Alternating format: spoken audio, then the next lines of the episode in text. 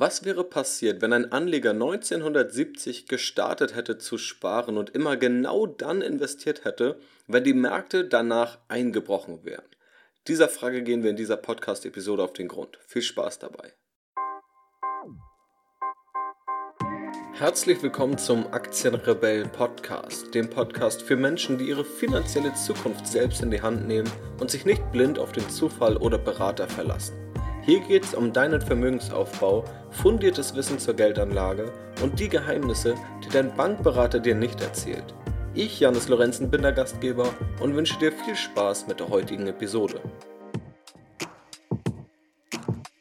Ja, hallo und herzlich willkommen zu dieser Podcast-Episode, in der wir einmal eine, ein kleines Experiment durchführen, ein Gedankenexperiment, das wir mit den empirischen Daten abgleichen. Und zwar soll es indirekt um das Thema des Market Timings gehen. Also zu versuchen herauszufinden, wann die besten Zeitpunkte sind oder wann die schlechtesten Zeitpunkte sind, wann man einsteigen sollte an der Börse oder wann man aussteigen sollte. Das Ganze ist ein sehr schwieriger Bereich, wenn nicht sogar unmöglich, wie viele sagen und wie auch weite Teile der wissenschaftlichen und empirischen Literatur bestätigen. Hier soll es nicht darum gehen, welche Techniken es gibt, sondern hier soll es einfach einmal um die Betrachtung des Worst-Case-Szenarios sein. Also wenn du investierst und du investierst genau dann, wenn in den Folgemonaten die Kurse einbrechen. Was wäre dann in der Vergangenheit mit deinem Geld passiert? Und das gehen wir nun einmal durch und zum Schluss werde ich das Ganze natürlich auch noch für dich einordnen. Und die Datenberechnung, die stammt von A Wealth of Common Sense Podcast.com von Ben Carlson. Ich werde dir den Link dazu natürlich auch in den Show Notes, also in der Podcast-Beschreibung, verlinken. Und ganz wichtig, die Daten, die hier analysiert werden, reichen bis 2014 bzw. Ende 2013.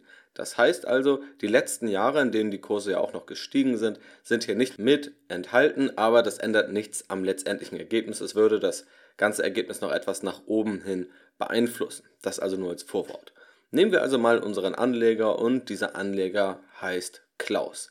Klaus startet im Jahre 1970, ist 22 Jahre alt und sagt sich, er möchte ein bisschen Geld sparen und vorausplanen. Also sagt er sich, er spart jedes Jahr 2000 Euro in den 1970er Jahren, aber jedes Jahrzehnt erhöht er diese Sparrate um weitere 2000 Euro da er auch immer etwas mehr Geld verdient im Laufe seines Lebens. Und das macht er, bis er mit 65 in Rente geht, im Jahre 2013 dann.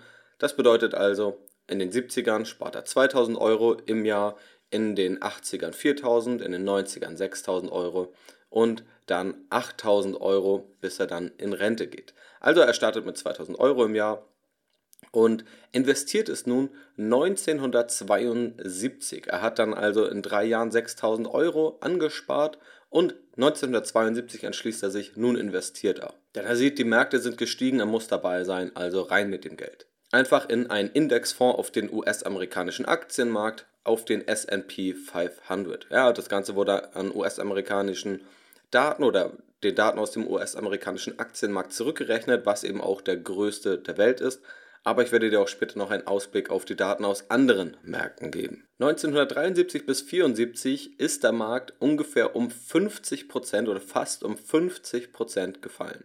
Also unser Investor Klaus hat zum denkbar ungünstigsten Zeitpunkt investiert.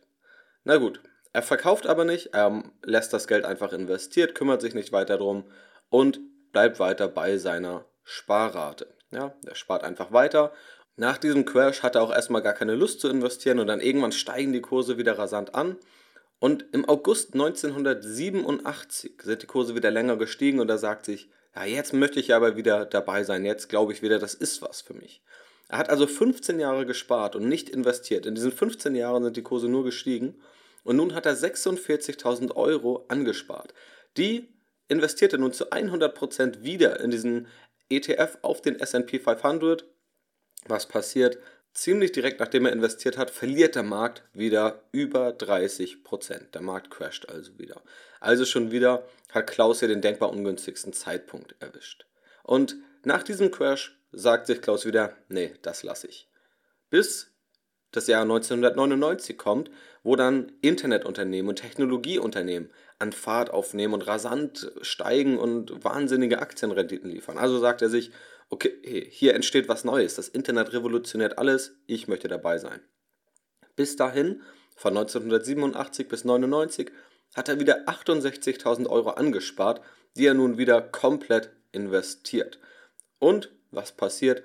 Bis 2002 verlieren die Märkte wieder etwa 50% des Wertes. Er hat also wieder zum denkbar ungünstigsten Zeitpunkt investiert.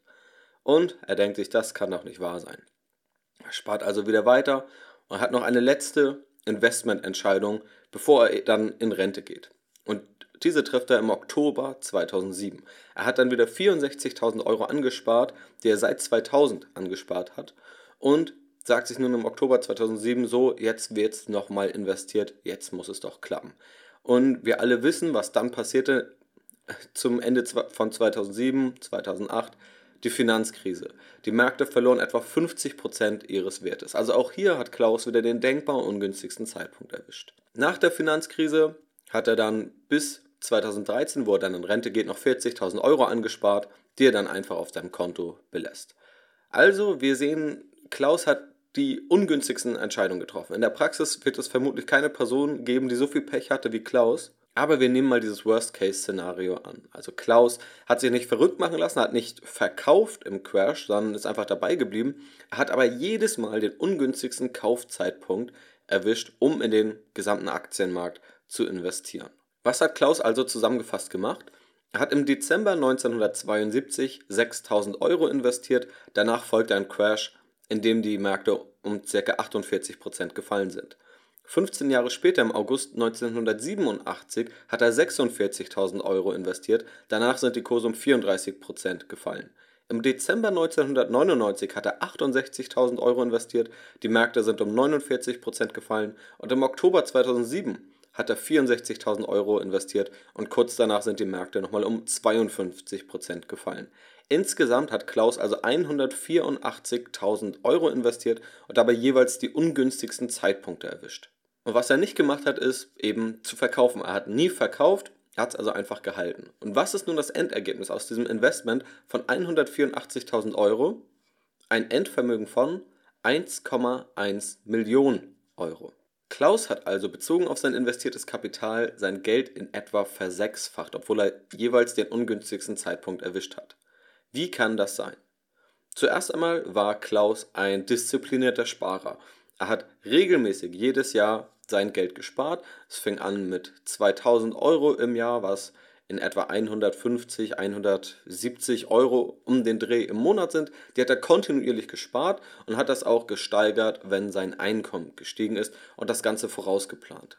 Die zweite Komponente ist, dass er breit gestreut investiert hat. Er hat also keine Einzelaktienspekulation gemacht und dabei sehr geringe Kosten gehabt. Er hat also gar nicht viel hin und her gehandelt. Im Grunde hat er gar nicht hin und her gehandelt und hat seine Kosten dadurch minimiert. Einfach einen kostengünstigen ETF genommen, diesen langfristig gehalten und dadurch wirklich minimale Kosten gehabt.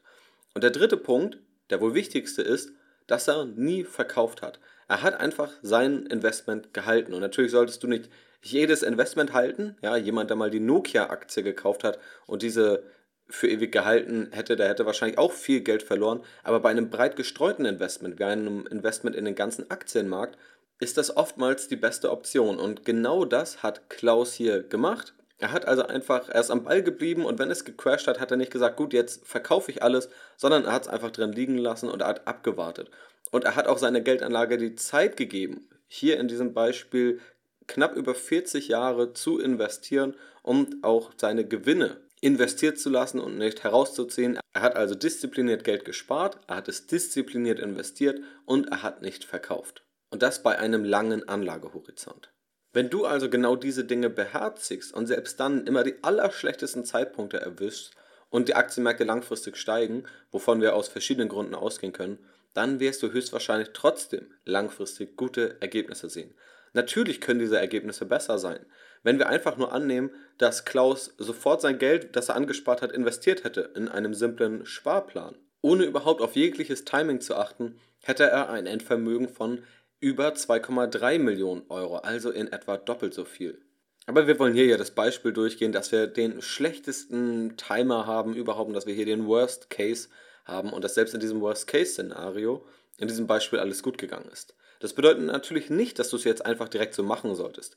Denn auch ich würde kein Depot oder eine Geldanlage so aufbauen, nur auf einen einzigen Aktienmarkt zu setzen, wie den US-amerikanischen, oder in unserem Beispiel auch nicht nur auf den deutschen Aktienmarkt zu setzen. In unserem Beispiel deshalb, weil die meisten Zuhörer, weil du vermutlich in Deutschland oder irgendwo im deutschsprachigen Raum sitzt und dort auf die Tendenz besteht, dann nur in deutsche Aktien zu investieren, genau wie die US-Amerikaner nur in US-amerikanische Aktien investieren, wobei auch deren Aktienmarkt deutlich größer ist, dort ist es also noch etwas nachvollziehbarer.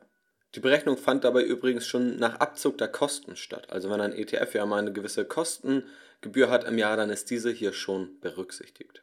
Was man natürlich dazu sagen muss, ist, dass eine hohe Risikotoleranz dafür notwendig ist. Wenn du in der Praxis 15 Jahre lang sparst und sagst, jetzt investiere ich und danach crashen die Märkte, dann ist das natürlich für die Psyche erst einmal eine Katastrophe. Ja, das ist natürlich völlig klar. Also, entweder solltest du von vornherein darauf vorbereitet sein und dann ja, regelmäßig investieren beispielsweise und nicht die Ersparnisse aus 15 Jahren zu 100% sofort investieren und du solltest natürlich auch besser streuen als in diesem Beispiel. Ein anderer Punkt ist natürlich noch die Inflation, das investierte Geld. Also früher war ja mehr wert als heute, aber auch den Inflationsfaktor können wir hier in meinen Augen weitestgehend vernachlässigen, denn wir haben ja auch beispielsweise angenommen, dass Klaus über 15 Jahre sein Geld einfach nur aufs Konto packt und keine Zinsen dafür bekommt. Und hätte er an der Zeit, was ja realistisch gewesen wäre, sein Geld auf ein Tagesgeldkonto gepackt, auf ein Festgeldkonto oder in Anleihen investiert, dann hätte er damit in der Regel zumindest den Inflationsausgleich gehabt. Also Deshalb können wir hier die Inflation nochmal im Hinterkopf behalten. Aber wenn wir mit einer Inflation rechnen, könnten wir eben auch ja, damit rechnen, dass das Geld nicht einfach nur so unter dem Kopfkissen angespart wird, sondern eben auch verzinst angespart wird, wenn es nicht am Aktienmarkt investiert worden wäre. Und das ist natürlich ein Beispiel vom US-amerikanischen Aktienmarkt. Und natürlich kann man auch die berechtigte Frage stellen, wie sieht es denn in anderen Aktienmärkten aus? Und wir könnten jetzt sagen, der griechische Aktienmarkt, der ist ja sehr stark gefallen. Und natürlich hätte es bis heute im griechischen Aktienmarkt nicht funktioniert. Aber es ist auch keine vernünftige Anlageentscheidung, nur in die griechische Wirtschaft zu investieren. Und das wäre es auch nicht vor zehn Jahren gewesen. Denn die griechische Wirtschaft macht gemessen an der Marktkapitalisierung der Welt 0,x Prozent aus. Es ist also nahezu irrelevant. Also aus welchem Grund sollten wir dort investieren? Das würde einfach keinen Sinn ergeben. Und die US-amerikanische Wirtschaft bzw. die dortigen Aktienunternehmen sind nun mal die größten der Welt. Das ist also deutlich sinnvoller. Also wichtig ist, natürlich funktioniert das nicht in jedem Aktienmarkt, wenn der Aktienmarkt ja, sehr stark gefallen ist, wie beispielsweise dem griechischen. Aber Gerade der US-amerikanische Aktienmarkt ist für die Weltwirtschaft am repräsentativsten und das Ganze funktioniert auch, wenn wir uns breitere Indizes anschauen, wie den MSCI World, der aus 23 Industrienationen besteht.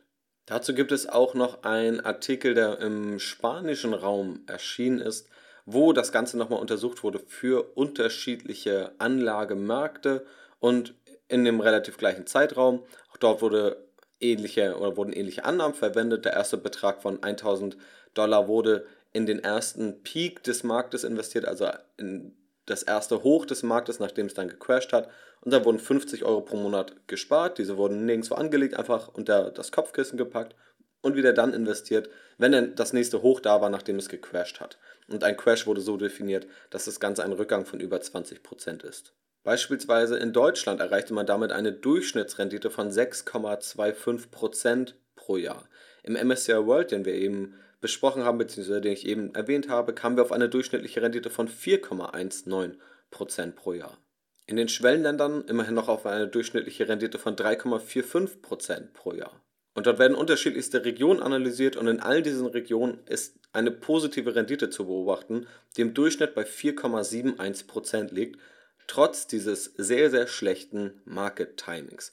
Und dort sind auch Dividenden enthalten, auch das muss man berücksichtigen, denn einige Aktienindizes tun dies nicht und dann sieht die Aktienentwicklung oder die Kursentwicklung, die Wertentwicklung oft schlechter aus, als sie in Wahrheit ist.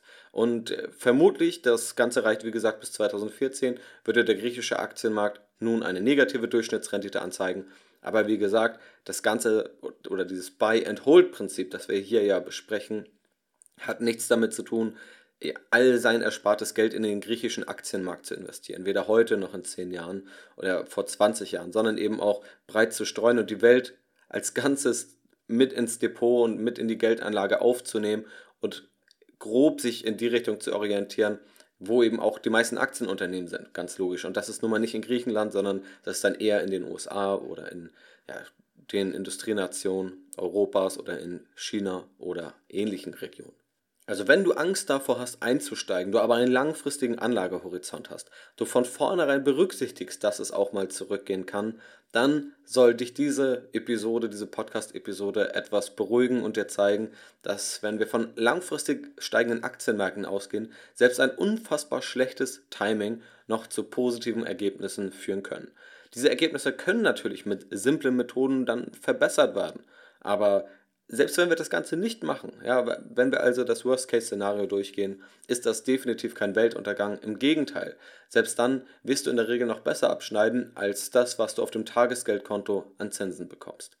Wie gesagt, die Links findest du in den Show Notes, falls du dir die Daten selbst nochmal anschauen möchtest. Und dann hoffe ich, dass dir diese Podcast-Episode gefallen hat. Ja, abonniere gerne diesen Podcast, wenn du keine der zukünftigen Episoden verpassen möchtest.